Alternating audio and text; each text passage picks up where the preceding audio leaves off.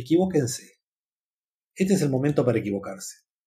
Se puede equivocar rápido, se puede equivocar barato, y hoy en día la equivocación se ve como experiencia y no como fracaso.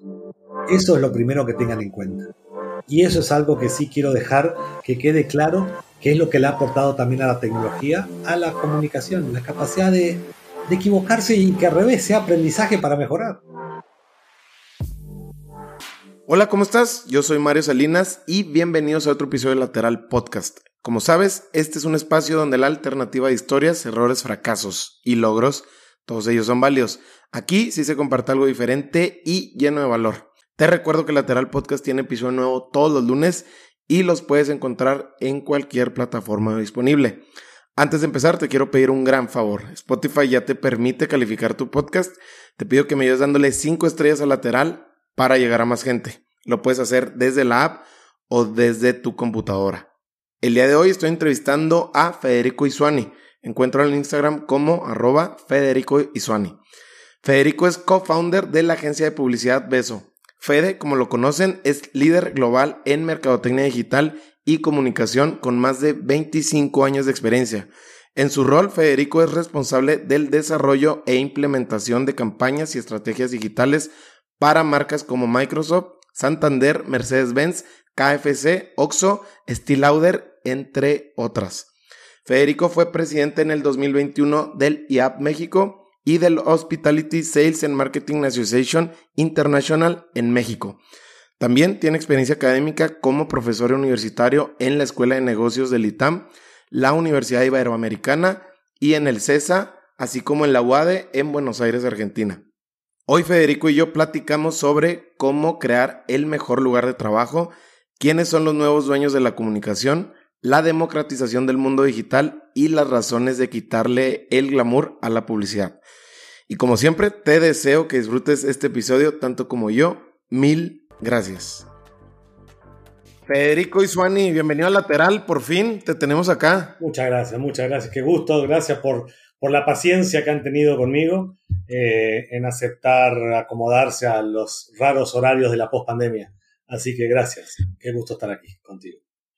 oye, lo dijiste bien, los raros horarios de la pospandemia, tienes razón. No, no, no, no nos queda claro, ¿verdad? Que, que, se han movido. Pues. Ya no sabemos, ah, que estoy aquí, ah, estoy allá. Y entonces, en una misma reunión pueden haber personas en siete usos distintos, con lo cual hay que acostumbrarse a eso, ¿no?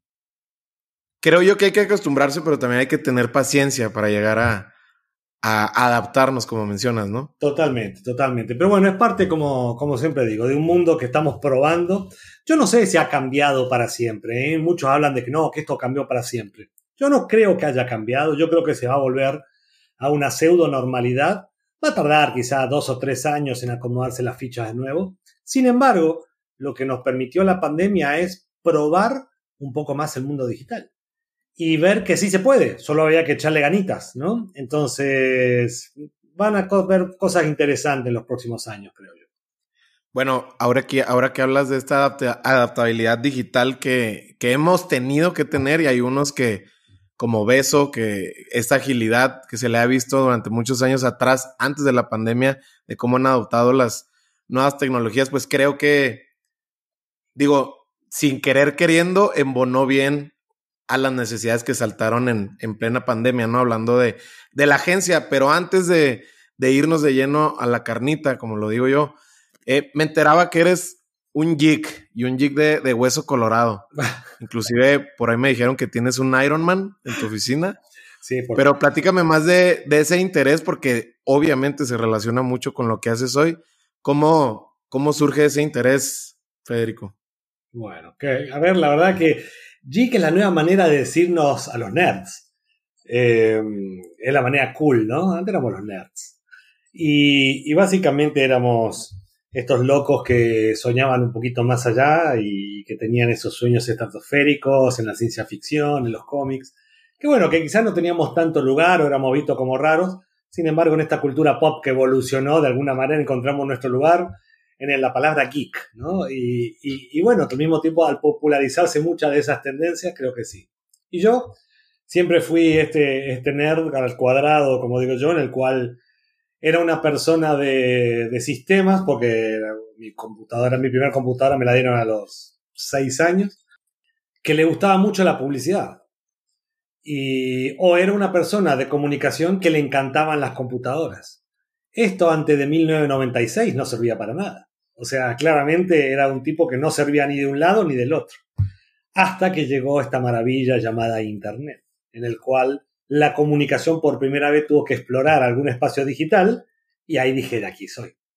Así que creo que ahí fue como, como este mundo nerd o geek se encontró con la, con la publicidad y con lo que tiene que ver con las nuevas tecnologías en la comunicación, ¿no? ¿Recuerdas tu primer, el primer momento que tuviste el acercamiento con Internet? ¿Qué fue lo que hiciste? Si, sí, lo, de lo poquito o limitado que era, consultaste algo, simplemente prendiste la pantalla y viste que había un navegador o que existía esa palabra de navegador? ¿Cómo fue? No, mucho antes. Me acuerdo que mi primera experiencia era cuando tenía una, una computadora, una PC, pero esa primer PC, ¿no? La, una AT386. Y me acuerdo que había ido y me compré un modem, ¿no? Una plaqueta de modem de 28.000 audios en, en, ese momento. Y tenía un amigo que tenía IMA y se compró el mismo modem en su casa.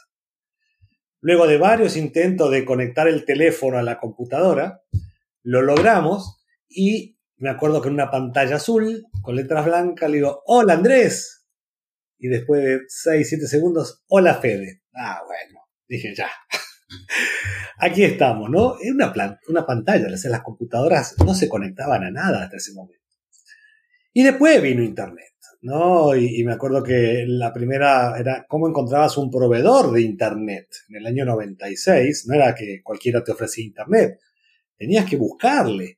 Y generalmente eran empresas que te daban acceso tipo empresarial, ¿no? Te decían 60 minutos al mes y era algo como, no sé, 200 dólares, una cosa de. Entonces yo me acuerdo que entré y lo primero que entré es a ver si estaba CNN. Eh, y, se iba abriendo de a poquito la pantalla, ¿no? Y dije, no, bueno, las posibilidades de esto son absolutas. Me lo di, me di cuenta con la primera página web y eso, y eso creo que fue lo más notorio, ¿no? Hablemos un poquito ya en el, en el contexto en el que vamos a estar platicando. Eh, Federico, bueno, pues la, publicidad hoy en día, como, como tú lo has mencionado, está ayudando a, visibilizar de una manera más clara muchos problemas sociales, ¿no? De una manera eh, asertiva, con una comunicación clara. Eh, pero para ti, ¿cuáles son las áreas que como industria ustedes deben de enfocar más sus esfuerzos? Es decir, donde a lo mejor ahorita, no sé, quizá no se esté volteando a ver de la misma manera. Mira, em, el mundo digital lo que hizo fue poner a prueba todos los modelos de negocio y todas las industrias. Y la comunicación no podía quedar afuera. Lo que creo que lo que ha sucedido es que siempre entendimos el mundo digital como un nuevo canal de comunicación. ¿Ok? Sin embargo, la palabra comunicación estaba muy arraigada con el marketing y la publicidad moderna. Aquella que nació cuando nacieron fuertemente o cuando se hicieron masivos los nuevos medios, llámese los medios masivos, pero que eran básicamente unidireccionales. Comunicar era hablarle a la otra persona, un emisor y un receptor, cuando la comunicación es un ida y vuelta. Nosotros siempre entendimos como comunicación como comunico, yo hablo y el otro escucha, eso es comunicar. Sin embargo, el mundo digital lo que hizo fue cambiar por completo eso y dar la posibilidad, por primera vez en la publicidad, que la comunicación fuera una doble vía, entonces no era solamente una boca para hablar, era también un oído para escuchar, como nunca, como nunca habíamos tenido. En este primer momento, la tecnología nos aporta la posibilidad de no solamente comunicar algo, sino escuchar y entonces dialogar. Esta bidireccionalidad no estaba entendida por la comunicación, por la publicidad, por los medios masivos. Por eso Internet toma la fuerza que toma. Y ahí es donde la publicidad se tiene que enfocar, en entender que la tecnología no es algo nuevo, no es un canal, simplemente es la plataforma que nos ha dejado que ahora la comunicación sea bidireccional. Entonces, los mismos esfuerzos que yo hago para transmitir un mensaje, los tengo que hacer para escuchar y entender qué está provocando y en base a eso sacar un segundo mensaje y dialogar con los consumidores. Eso es algo que no existía y eso es lo que ha cambiado por completo. Yo creo que las empresas se tienen que enfocar en eso, en escuchar y en base a eso hacer estrategias para poder comunicar. El diálogo, como entendiendo este concepto donde van y vienen esta interacción, justo lo que está pasando entre tú y yo, estamos teniendo un diálogo donde hay preguntas y respuestas y después hay una interacción en general. ¿Qué pasa hoy en día, hablando de tiempos pospandémicos, eh, respecto al diálogo? ¿Qué tanto ves que a las empresas grandes, cuentas como las que ustedes trabajan, digo, no, no, no valdría la pena mencionarlas porque son muchísimas, pero estas cuentas grandes, ¿qué tanto les ha costado a ustedes pichar esta idea de que hoy en día la comunicación se volvió eso, un diálogo? Es difícil, Mario, es, difícil. Y es difícil porque las mismas áreas de mercadotecnia son áreas que estaban acostumbradas a decidir qué es lo que quieren transmitir. Cuando en realidad ahora el que decide qué quiere recibir es la persona. Y esto es un cambio paradigmático de pensamiento. La empresa se tiene que dejar de creer que es la dueña del mensaje. Y eso es muy difícil. Lo, están, lo hacen las nuevas generaciones sin embargo, las, anteriores, como la mía, le cuesta mucho entender ese concepto. Ahora, esto no digo que sea imposible. Sin embargo, el dialogar también implica reconocer por primera vez de que no le caigo bien a todo el mundo. Entonces tengo que centrarme en las personas a las cuales le importo o le importa la temática que yo trato, ya sea una organización pública con fines de lucro, privado, una empresa, quien sea. Ahí es donde está la gran oportunidad. El saber encontrar, gracias a la escucha, a las personas que realmente tienen mis mismos intereses como empresa, que le interesa lo que yo ofrezco y en base a eso tener un diálogo o una, una aproximación con esas personas. Y que todo el resto haga su vida. Ahí es donde muchas veces tenemos la, la confusión de si tenemos que, quién es mi audiencia, ¿no? Y antes la audiencia era todo el mundo, aunque no me quería escuchar, aunque no le interesaba. Hoy en día las audiencias pueden ser hasta del uno a uno y eso es fabuloso, ¿no? Ya mencionas cómo ha cambiado, quién es el dueño del mensaje eh, hoy en día y, y realmente te escucho y para mí suena disruptivo cuando creo yo que hablando ya del mercado, pues realmente ya es una realidad, ¿no? Simplemente que cada quien nos toma un proceso distinto de adaptación para esta nueva realidad respecto a patrones de consumo, etc. ¿Qué pasa o sea, ¿cuál es la, ahora cuál es la zona de control o cuál es la propuesta de valor que tiene la empresa? Es decir, hablando de alcance, es decir, entonces vamos a volvernos meramente unas, unos encuestadores de ver qué, qué quiere el mercado y a partir de ahí complacerlo o se puede encontrar un punto medio. Mira, lo primero que yo te haría es hacer una analogía con una persona a la que conoces una persona que te cae bien y se transforma en tu amigo y una persona que no. ¿Cómo es ese proceso? Ese proceso no es de que yo llego, yo te digo quién soy y si te gusta, listo, y si no, vete a hablar con otra persona. Es un proceso dialéctico. Conoces a una persona, le hablas, le escuchás, o ni siquiera le hablas. Quizás solo te quedas escuchando lo que dice y te das cuenta que es alguien que comparte tus mismas ideas, con lo cual luego le haces la transmisión de, un pensamiento, un mensaje, un chat, y luego te vuelve y después se encuentra en algún lugar y así termina una relación, o sea, termina siendo una relación, ¿no? El amigo. En el mundo digital se terminó eso de que yo soy un edificio, yo soy una empresa y tú eres una persona, ¿sí? Y te das cuenta cuando de repente un avión se demora cinco minutos y en ese momento agarras el el Twitter y empezás a mentar madres de arriba abajo, ¿no? Contra esa empresa y la robas. Si no estás de acuerdo con el presidente, le arrobas y le decís, estimado presidente, no estoy de acuerdo con su política social, ¿no? Hace 30 años, ¿cómo alguien hacía algo así? ¿Alguien se paraba en reforma con un megáfono? Señor presidente, o estoy en contra. Eh, la empresa ponía un libro de queja. ¿no? A ver si te querías quejar. Todos somos una fuente de información. Con lo cual yo en Internet peso lo mismo que pesa Coca-Cola. Y si yo le escribo a Coca-Cola, a mí no me importa que sean 80.000 empleados. Yo espero que el perfil de Coca-Cola me responda a la misma velocidad que yo le escribo. Y si no lo hace, qué mala onda esta gente. ¿Por qué? Porque en el mundo digital se ha democratizado la gente, los perfiles. Ahora, ahora. Lo primero es entender eso, como empresa, que yo ya no tengo el control de nada. Si yo no soy amable, se me van a dar vuelta. Si yo no saco un buen producto, me lo van a decir. ¿Qué es lo que tengo que entender? De que ya soy uno más. Y uno más que tiene algo para dar, pero que solamente le interesa a la gente que realmente le interesa lo que yo hago, digo, produzco o cuáles son mis valores.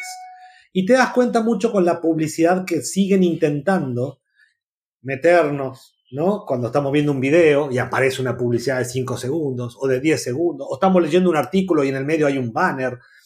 Ese formato todavía las empresas no se dan cuenta lo perjudicial que son para ellas mismas. Porque la gente, después de abancarse un video de 30 segundos, no se crean que diga, ay, qué interesante lo que me dijo, ahora voy a ver mi video. Se la pasó insultando a esa marca. Ahí es donde yo lo que le digo es que las marcas lo que tienen es la, la, la responsabilidad de entender que son uno más aprovechar que la escucha sociodigital te permite ahora por primera vez saber quiénes son tus audiencias de una manera sumamente efectiva y solamente estar hablando con ellos y no molestando, entre comillas, a la gente que no le interesa. Eso creo que es lo que va a evitar. Pero por otro lado, tengan en cuenta que la gente está aprendiendo. También hay una educación social que está yendo a pasos agigantados, pero que va aprendiendo. Por ejemplo, hace 10 años atrás uno no era muy consciente de los bots, de las páginas fakes, de los fake news, etcétera, etcétera. Todo lo que estaba en Internet uno lo creía. ¿Estás de acuerdo? Hoy en día ya empieza a haber cierto, no, no digo eso está solucionado para nada, pero empieza a haber ciertos entendimientos de que hay algo ahí. Luego el tema de los algoritmos, que empiezan a generar brechas sociales solo veo noticias que a mí me gustan, entonces yo me radicalizo, el otro se radicaliza para el otro lado. La gente, yo soy un optimista y yo estoy seguro que la sociedad va a tardar y va a ser, la verdad, un lío unos años, pero va a entender tarde o temprano este tipo de cosas y se va a ir amoldando y volviendo a una cierta normalidad. Yo siento eso, yo siento que las cosas son de péndulo. De repente nos vamos para el otro lado y luego vuelve y hasta que de a poquito se acomoda. ¿no? Y, esto nos pasa con absolutamente todo lo que estamos viendo en este momento. La pandemia llegó, ah, todo el trabajo remoto. No, señores, ahora vuelvan todos a la oficina. Bueno, pero existe el remoticismo. Sí, está bien, modelo híbrido, ¿no? Eso creo que va a pasar con las empresas en el mundo digital. Hoy en día que entiendo que, bueno, Beso como, como agencia ha sido de un reconocimiento a nivel global tanto por desempeño, eh, talentos y cultura.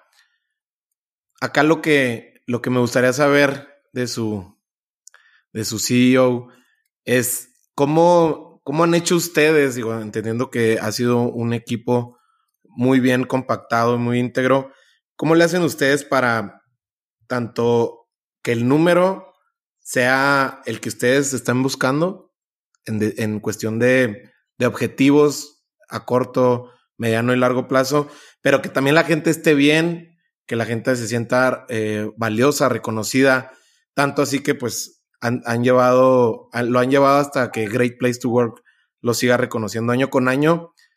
E inclusive, digo, ahorita nos vamos a saltar a eso que entiendo que es algo que tú le prestas mucha atención, que es la equidad de género, inclusión, digo, palabras muy, muy sonadas hoy en día, pero antes de eso, ¿cómo le hacen ustedes para mm, tener el mismo equilibrio en todas las áreas, no?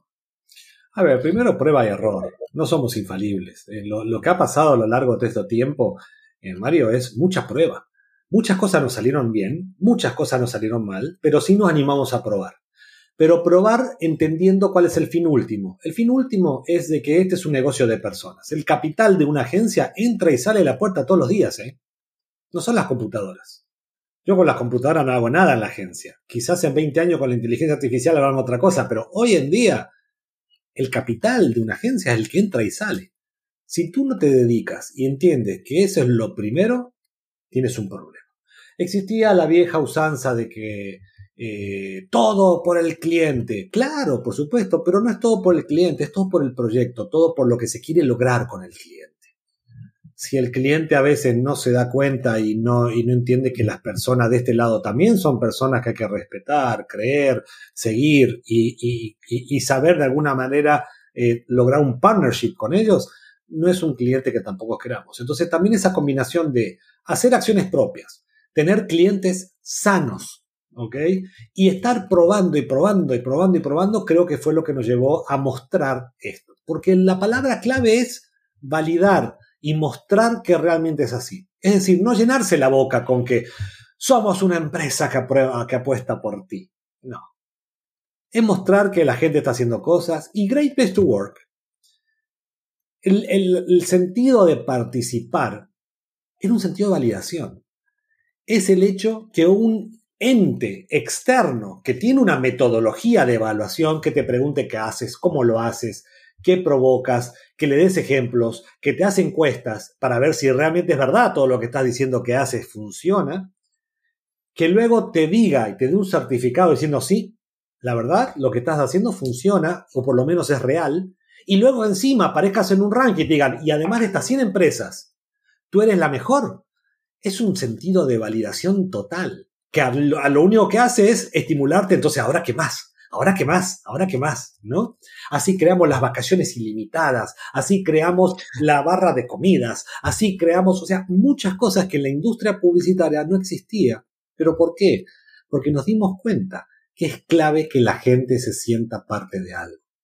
El millennial es una generación que le ha costado mucho ser parte y sentirse parte de algo. Salta mucho. Tiene un sentido de propósito distinto. Y eso es muy problemático para las agencias de publicidad porque las agencias y las empresas, cuando están haciendo un plan de comunicación o estrategia de marketing, apuestan al mediano largo placismo a nivel de personas, ideas. Si las personas están cambiando en tu proyecto, siempre tienes un problema, siempre tienes que estar explicando de nuevo lo mismo, etcétera, etcétera. Con lo cual, muchas empresas de comunicación que históricamente eran bastante duras con las personas, ahora que existe esta revolución, ¿no? Traída por el millennial y que va a seguir obviamente el centennial, hace que tengas que dedicarte muchísimo en el bienestar de las personas y en sus carreras, sus formas de ver la vida, sus necesidades, etcétera, etcétera. Cosas que la industria de la comunicación hasta hace 15 años era totalmente irrelevante. Eso también internamente puede provocar un choque porque no quiere decir que al final del día, bueno, sí está esta generación eh, que ciertamente tiene ya su propia personalidad, pareciera, ¿no? Pero también está la, la, la, otra camada, ¿no? La camada que viene antes de, la, de los millennials. ¿Cómo, ¿Cómo se logra que se unan para un mismo fin y que puedan convivir tanto esta generación como los millennials? Hay una ventaja, si se puede decir ventaja en el mundo de la comunicación, que es una industria de gente joven por lo general. Si tú te fijas, el, el, el promedio de edad de las agencias de comunicación generalmente es bajo, o sea, están en los 30 y algo. Hay muy pocas agencias que tienen una camada mayor a 40 años. ¿Ok? Y donde lo hay, siempre es minoría, porque generalmente todo el resto de la gran parte de la población, por lo general, son gente, de, eh, son gente más, más joven. Esto es distinto, por ejemplo, en Europa. En Europa sí hay unas camadas mucho más eh, elevada en edad y de muchos más años, pero en Latinoamérica particularmente eso no se da. Ten en cuenta que el promedio de rotación en unas agencias puede llegar hasta 80% anual. O sea, de 10 personas que entran en enero, 8 se van durante el año. Eh, nosotros lo tenemos en 12. Y esto dice, bueno, pero ¿por qué me lo dice? Porque realmente apostamos mucho a ese número y es el que comunicamos a veces mucho más que los premios creativos. ¿Por qué? Porque le decimos a nuestros clientes que los proyectos que nosotros gestionamos tienen equipos duraderos. Los equipos duraderos te hacen provocar estrategias de largo plazo, aunque hay mucho cortoplacismo, por supuesto, pero que te permite probar, aprender, error, probar, aprender, seguir, etcétera, etcétera. Lo cual, cuando hay mucha rotación, eso no se logra. Ahí es donde yo te digo que las dos camadas trabajan juntas, ¿sí? pero hay que acomoldarse a la mayoría. No podemos hacernos amoldar solamente al 10% o el 20% de la población. Tenemos que hacer que una, una organización funcione y la organización funciona con la mayoría, por supuesto. Antes de brincar a esto que mencionas sobre la creatividad, que es algo que ciertamente lo traen ustedes en las venas, hablas de prueba y error, pero ¿cuáles han sido para ti los aprendizajes más duros o más sobresalientes en temas de, equidad, de inclusión. Entiendo que en algún momento la mayoría de las posiciones de liderazgo dentro de Beso eran ocupadas por mujeres. Eso estás de acuerdo conmigo, que no se ve todos los días y no estoy hablando nada más de, de, la industria de la comunicación, estoy hablando de cualquier giro, negocio, industria. No lo ves, la verdad no lo ves, y menos en Latinoamérica. Entonces, ¿qué, para ti, ¿qué es lo que te, más resaltas de, de, de, tener esta clase de, equidad o de cuota de género? Primero, no buscarla. Tiene que ser orgánico. Y el orgánico es cuando te das cuenta que las personas que están en una empresa tienen que estar por cómo piensan y no por lo que saben. Aprender siempre aprendemos. Lo muy difícil es cómo uno piensa. Eh, no importa el género, no importa la edad, no importa la nacionalidad. Eh, si tú eres una persona coherente, que tiene una forma de pensar lógica para una posición, todo lo demás tiene que estar. Y si son más mujeres que hombres, qué bueno. Y si son hombres, más hombres que mujeres, también. Y si la mitad es LGTB, qué bueno. El secreto, creo yo, para la equidad es que no te tiene que importar la equidad. Tienes que tomarlo como algo totalmente orgánico y natural. Eso creo que termina trayendo naturalmente la equidad adentro de un lugar. Y la equidad a veces no es solamente de género, estamos hablando de justicia salarial, que los salarios estén dados por una posición y no por una persona, eh, etcétera, etcétera. Cuando tú eso lo haces de manera natural, o mejor dicho, no estás preocupado por eso, se da. Y eso creo que es lo que pasó en Beso. Nunca fue una, una preocupación el que hubiese un determinado número de eh, determinado eh, género en una posición, que si iba a haber algún tema con que una persona fuera LGTB frente a un cliente. No. Tú pensabas de una manera, adelante. Y eso fue lo que fue cultivándose en la agencia de que éramos dos personas. Y ahora que somos 300, bueno, 300 un poco que somos 200, eso sale natural. Y eso se ve luego en el día a día y termina apareciendo, son todas mujeres en la, en parte directivas. A ver, señores, no es casual, o sea, en este momento es casualidad que sean todas mujeres. Por ahí en dos años son todos hombres o en tres años son 50 y 50. Nadie lo está pensando de esa manera. Y yo creo que tiene que ser la forma de verlo. Tiene que ser así.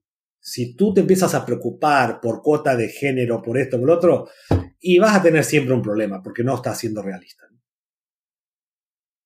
Ahorita que mencionas de cómo le prestas más atención al cómo piensan, al que tanto saben, platícame un poquito más a detalle esa, no sé si esa métrica para ustedes, pero esa filosofía, eh, cómo la aterrizan ya en el día a día, ahorita que me estás diciendo el tamaño de agencia que son, pues también no es fácil, ¿no? Eh, estar tan cerca muchas veces, en tu caso del equipo, en el día a día, pero ¿Cómo, cómo lo trasladas a, la vida real, el cómo piensan y, saber, Federico, saber cómo piensa su equipo hoy en día? A ver, uno, es verdad, no era lo mismo cuando éramos dos personas y son, que somos 200 ahora, ¿no? A lo largo de todo este crecimiento hubieron desgarros organizacionales, ¿no? De, de, ser una pequeña agencia boutique a ser una agencia chica, de una chica a una mediana, de una mediana a una grande. En todo eso se ganó y se perdió, se perdió gente. Se ganó talento y se perdió talento. Gente que estaba o no estaba. La agencia que hoy es Beso, somos lo que somos Beso. Muchos de los directores, la mayoría de los directores de Beso vienen desde que eran hace 10 años atrás simplemente un analista de inteligencia o una persona de capital humano, hoy son directores. Eh, esta persona estaba acá, esta estaba allá, y son la gente que siguen con nosotros. Entonces tenemos mucha gente que tiene 7 años, 8 años, 9 años en la agencia. Y son los que realmente han hecho esto. No es Fede, no es Pepe, ¿no? O sea, Pepe y Fede somos las personas que por ahí crearon la agencia y que le dio la primera visión y ese primer timonazo. Pero la gente es la que creó la agencia. Entonces no hay que estar viendo qué es lo que Fede dice o hace. Realmente hay muchas personas dentro de la oficina que tienen la misma forma de pensar, porque a lo largo de 10 años, si tenías una forma distinta de pensar, te terminas yendo. Entonces, lo que estamos somos los que han tenido la misma visión consistente, hacia el mismo lado, con la misma ideología, y eso es lo que ha formado una agencia que no tiene una persona, sino un equipo que lo lidera. Fede puede estar, puede estar Marifer, puede estar Pepe, podemos estar los tres sin ningún problema. Puedes un día dirigir algo Pepe, otro día Marifer, otro yo, y no hay ningún tema de eh, cuál es el problema si no está Fede, si no está Pepe o no está Marifer.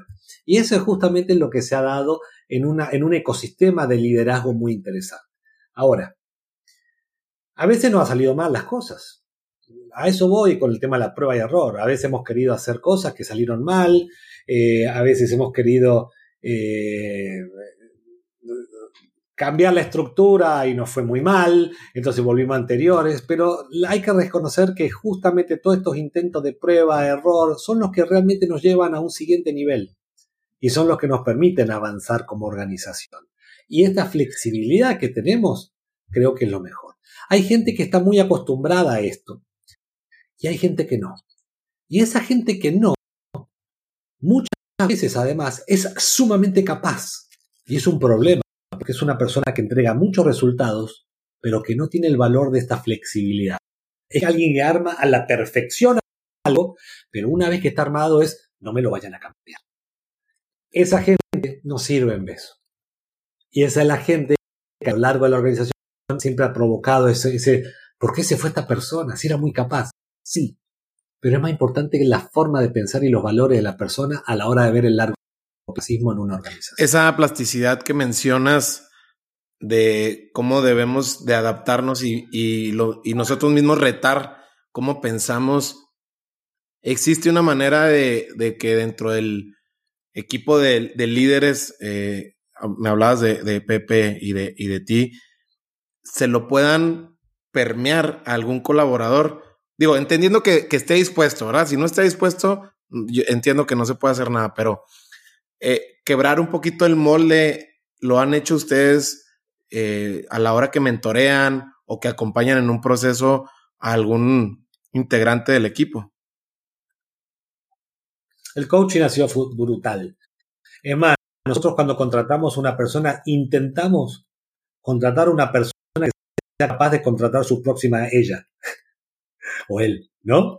O sea, personas que estén dispuestas a crecer, gente, algo que, que, hacemos que la valoración sobre una posición, sobre una persona, esté basado en su capacidad de ascender, pero que tenga un equipo abajo que lo pueda reemplazar. Esa es la única manera de ser semillero, que haya mucha cantera de gente adentro para crecer como organización. Y Pepe y yo éramos los primeros que tenían que hacerlo. Emanar esta idea y no querer guardarnos nosotros todo, porque si no, ¿quién nos reemplazaba? ¿Quién hacía lo que hacíamos nosotros? Tiene que intentar que tu posición la pueda cumplir otra persona rápidamente. Es lo anti, ¿no? Empleado estatal. Eh, eh, esto, la idea es, a ver, reemplázame lo antes posible para que yo pueda crecer. Y eso es algo que mucha gente ha logrado. Creo que eso lo ha visto la organización a lo largo del tiempo con grandes planes de carrera, ¿no? Ahorita que mencionas de cómo ha sido este, este, esta herramienta que ustedes utilizan, que es el coaching, ciertamente pues comprobadísima de que funciona y funciona bastante bien. A ustedes dos, que son las cabezas eh, y, que ante los ojos del público, pues son la cara, ¿no? De, beso. ¿Quién los reta o quién les dice cuando las cosas quizá no llevan la mejor dirección que merece la misma compañía? Es decir, es difícil también cuando estás en la cabeza eh, ciertamente puedes pasar momentos de soledad. Entiendo que haces mucho equipo con, con Pepe, pero eh, claro que dos cabezas piensan mejor que una, pero al final del día tenemos sesgos y, muchas veces dejamos pasar algo o no lo estamos viendo por estar metidos en la operación. ¿Cómo calibran eso a la hora que lo pueden detectar? ¿Tienen estas conversaciones incómodas pero necesarias? ¿Cómo ha sido en la realidad eso? El equipo directivo es un equipo que a nosotros nos confronta, que nos dice que no, que cada uno da una opinión. Es un equipo que hace cuatro años lo empezamos a transformar en un equipo de alta eficiencia, dándole y delegándole la facultad de decidir por sí solo y de apoyarlo aunque se equivoque. Esto ha provocado que a veces quiero hacer algo y me dicen, estás loco. Abiertamente, estás loco. O, Pepe quiere hacer algo, es Pepe, salí acá. O sea, realmente tenemos un equipo directivo con Pepe, conmigo y cinco personas más, ¿sí? Está Marifer, está Dulce, está Neto, está Cristina, está Ricardo. Estas personas, talento, finanzas, data, estrategia comercial y dirección general, es gente que puede vivir, a veces nos dicen, ¿saben, ¿saben qué? Salgan ustedes, nosotros lo hacemos. Salgan acá, ustedes no saben nada. Abiertamente. Y es maravilloso, es maravilloso saber que uno tiene eso. Entonces, el equipo de liderazgo Beso. No son dos personas, sí, claro. Pepe y yo dimos esos timoneles iniciales, pero hoy es un equipo de alta eficiencia. Y eso hace que pase lo que pase, siempre tenemos contraposición de visiones, opiniones y dimensiones de ver un problema distinto. Se hace mucho más fácil dirigir una organización así. De acuerdo. Eh, vamos a saltar un poquito al tema de la creatividad y quisiera saber cómo ustedes enfrentan. Eh, primero, primero que nada, me gustaría saber cuál es el, para ti, cuál es el peor enemigo hoy en día de, los equipos creativos y cómo lo manejan ustedes como cabezas del, equipo. A ver, lo primero, la, la, primera problemática o el mayor dolor de cabeza es la hollywoodización de la publicidad. Ten en cuenta que hasta, hasta cinco años atrás, o sea, ni hablar diez, cuando uno hablaba de publicidad, hablaba de creatividad. Era una relación prácticamente uno a uno. Pero ¿qué sucedía? O sea, ¿quién dirigía la, una agencia de publicidad? Un creativo, por lo general. ¿Sí? ¿Por qué? Y existía una agencia de publicidad que sin creatividad, no, era imposible pensar algo así. ¿Pero por qué? porque todavía era esta publicidad que yo siempre le digo sin accountability, o sea, sin responsabilidad. Es decir, yo hacía una campaña, salía al aire, si se vendía y, era un éxito ese producto, yo ganaba premios creativos, porque algo tenía que ver la publicidad, y si no se vendía, ah, la culpa era de ventas. Yo no tengo la culpa, yo solo hice el mensaje. ¿no? Eh, el primer tema que tuvimos que hacer nosotros es aprender a que la publicidad ahora en el mundo digital tenía un auditor que se llama la data. Pero no es un auditor solamente, sino que además es un inspirador. La data también te dice por dónde. ¿Por qué? Porque escucha. Lo primero fue hacer mover la creatividad del centro del proceso publicitario a un eslabón más de una cadena una cadena que tenía la data como investigador, como generador de insight, como evaluador de insights, y luego la creatividad, la que explotaba de una mejor manera el insight. Em, perdimos mucha gente en el camino. Perdimos muchísima gente creativa, gente que no se pudo acoplar a eso. Y no eran gente de mayor eh, eh, eh, generación. Era también gente millennial, pero que seguía viendo la publicidad de la manera Mad Men, ¿no? la gente que se quedó con nosotros y que tenemos hoy es gente que piensa que la creatividad, claro que es un factor totalmente relevante, pero esa creatividad está subyugada a la data. y luego, al mismo tiempo, le enseña a la data cuáles son los mejores caminos para que la data sepa luego evaluar los insights en base a la capacidad creativa. Entonces es un círculo virtuoso. Entonces ahí es donde tenés equipos creativos trabajando con equipos científicos de datos. Gente que nunca se habían hablado en su vida hasta este momento. A la hora de brifear o de pelotear una idea. Federico, entonces, bueno, mira, platicando con, con la gente que, que, te conoce mucho de la industria, hablando de, de los Ernestos, hablando de, eh, de Daniela, eh, me da, me da la impresión que muchas amistades de las que has construido han sido alrededor de tu trabajo. Mm, ¿A qué crees que se deba esto? ¿Es mera convivencia o es algo que tú atesoras mucho, eh, esta misma confianza que tú creas con los equipos de trabajo? A ver, Mario, o sea, uno trabaja ocho horas por día con gente. O sea, ve a esa gente más que a, a su familia. Y, además en esta industria en la cual no es de que uno está en un cubículo, sino que tenés que estar constantemente peloteando, hablando, compartiendo ideas, resolviendo problemas, atendiendo a frustraciones, escuchando gritos o alegrías de un cliente y sintiendo lo propio. La emoción, la emocionalidad que da esta industria es muy grande. Es imposible separar los sentimientos adentro del mundo de la comunicación. Y si lo haces, un gran error. La agencia termina siendo tu familia, tus compañeros de trabajo son tu familia. O sea, hay gente con la que realmente tenés que aprender a convivir, a, vivir, a ayudar, a ser empático, a ser simpático. O sea, eh, solo será esa, e, esa, esa idea de que no, en el trabajo tú no haces amigos, eh, entonces no estás para la comunicación, dedícate a, la biología subnuclear, ¿no? Eh, pero en el mundo de la comunicación, la agencia tu familia. Es normal que se den estas relaciones, ¿no? Te, he escuchado, te he escuchado decir de cómo a través de la agencia, a través de Beso, ustedes traen la tecnología al mundo de la publicidad. Para la gente que no conoce lo que hace Beso hoy en día, ya, ya lo hemos mencionado indirectamente, pero platícanos ya en unas palabras un poquito más mundanas qué es lo que hace la agencia. Eh, siempre, lo, siempre lo dibujo como la eterna búsqueda del santo grial de la publicidad, que es la infalibilidad, la infa, ¿cómo se dice? Infalibilidad, ¿cómo es? Sí, está bien, infalibilidad. Infalibilidad, infalibilidad.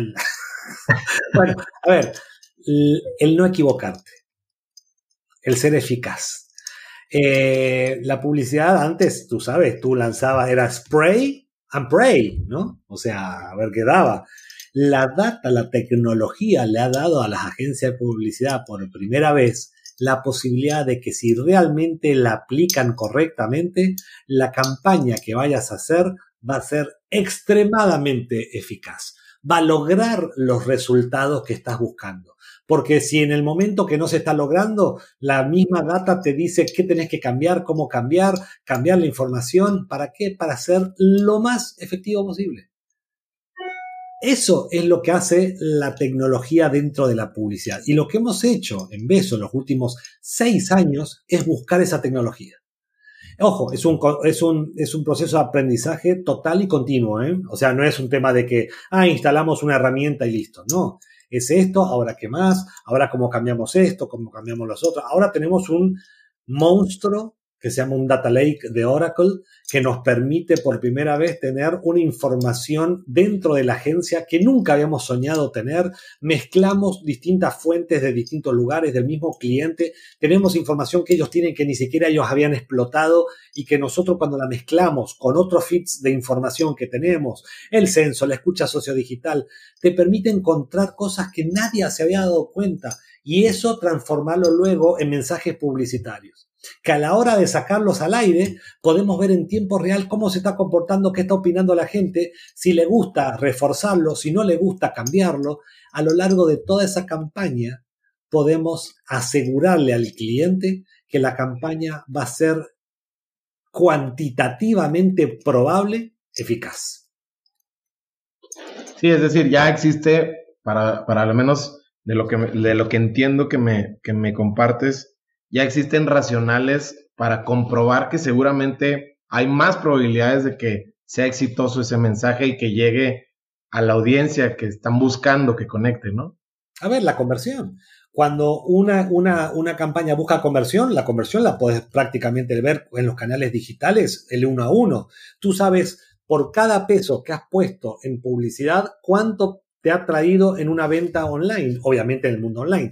En el mundo normal, tradicional, existe lo que se llama el modelo de atribución, que tú puedes definir de una manera bastante exacta cuánto de la intención de compra de una persona que compró un refrigerador, un coche o un servicio de salud fue influenciada por tu campaña digital. Eso es oro molido, que bien utilizado, o mejor dicho, con una buena infraestructura que realmente te diga lo que está sucediendo, hace que sea infalible. Nadie se puede pelear con la data. Te puede gustar o no te puede gustar, pero no te puedes pelear con ella. Ustedes desde, desde un inicio, como mencionabas ahorita, han, han sido muy fieles a apostar por el capital humano, desde crear un buen espacio saludable, que sea competitivo en temas de compensaciones. Pero platícame, independiente, ya, ya no hablemos ni de tamaño ni de escala. Platícame para ti qué debe tener una empresa no, que no sea negociable, o sea, que sea un must que tengamos que tener para atraer al, mejor talento disponible del mercado. Tiene que querer ser el mejor lugar para trabajar. Tiene que ser el lugar que luego cuando te vayas a otro trabajo te acuerdes del anterior y quieras regresar. Y si no quieras regresar, por lo menos sepas cómo creciste y qué agradecido estás con una organización. Cuando tú tienes eso en la cabeza, todo lo que hagas todo lo que hagas, aunque te salga mal, va a ir en esa dirección. Y creo que es algo que yo creo que todas las empresas tienen que tener. ¿Por qué? Porque otra vez, estamos frente a nuevas generaciones que a la primera se va. Y la rotación es muy dañina para cualquier tipo de organización. ¿Cuál es, cuál es una para ti de las decisiones que más les han dado valor en temas justo de, construir este lugar de trabajo. Es decir, algo que tú hayas encontrado que realmente movió la, la brújula para estar del otro lado. Te voy a decir algo durísimo, ¿eh? El dejar ir gente extremadamente eficiente y buena por el hecho de no compartir los valores. La gente que se queda adentro de la empresa dice, a la pucha, esto realmente importa. Y la otra es renunciar a grandes cuentas publicitarias, millonarias, pero porque el cliente no trataba bien a mi equipo. Ahí la gente que está dice, esto va en serio. No es un tema de dinero, es la gente. Sí, no es solamente el discurso. Cuando uno, cuando un equipo ve que uno dio de baja una cuenta, que pone en juego a la agencia por el tamaño, por el hecho de que no trataban bien al equipo, te puedo asegurar que el nivel de satisfacción y lealtad que se genera es total. Y cuando al mismo tiempo uno despide o deja ir gente que tiene, son, personas, son personas claves, pero porque no tienen los valores, no tratan a la gente como nosotros queremos internamente, etcétera, etcétera, y se dejan ir, también el que se queda dice, ah, esto no son solo palabras, ¿no? Hablas de la lealtad, y la lealtad se construye, al menos así lo veo yo y aquí, por supuesto que corrígeme si no estás de acuerdo, pero creo que la lealtad se construye en base a la confianza, ¿no? Y la confianza pues la has construido en base a mucha experiencia y como lo has dicho una y otra vez, también a prueba y error, se vale decirlo. Pero ¿qué pasa cuando en tu equipo se rompe ese vínculo? Para ti existen las segundas oportunidades. Sí, claro, por supuesto. Y las terceras y las cuartas. Lo que pasa es que, por ejemplo, hay gente que no, que no da los resultados que uno querría que diese, sin embargo tiene los valores. A esa persona hay que darle 7, 20 oportunidades.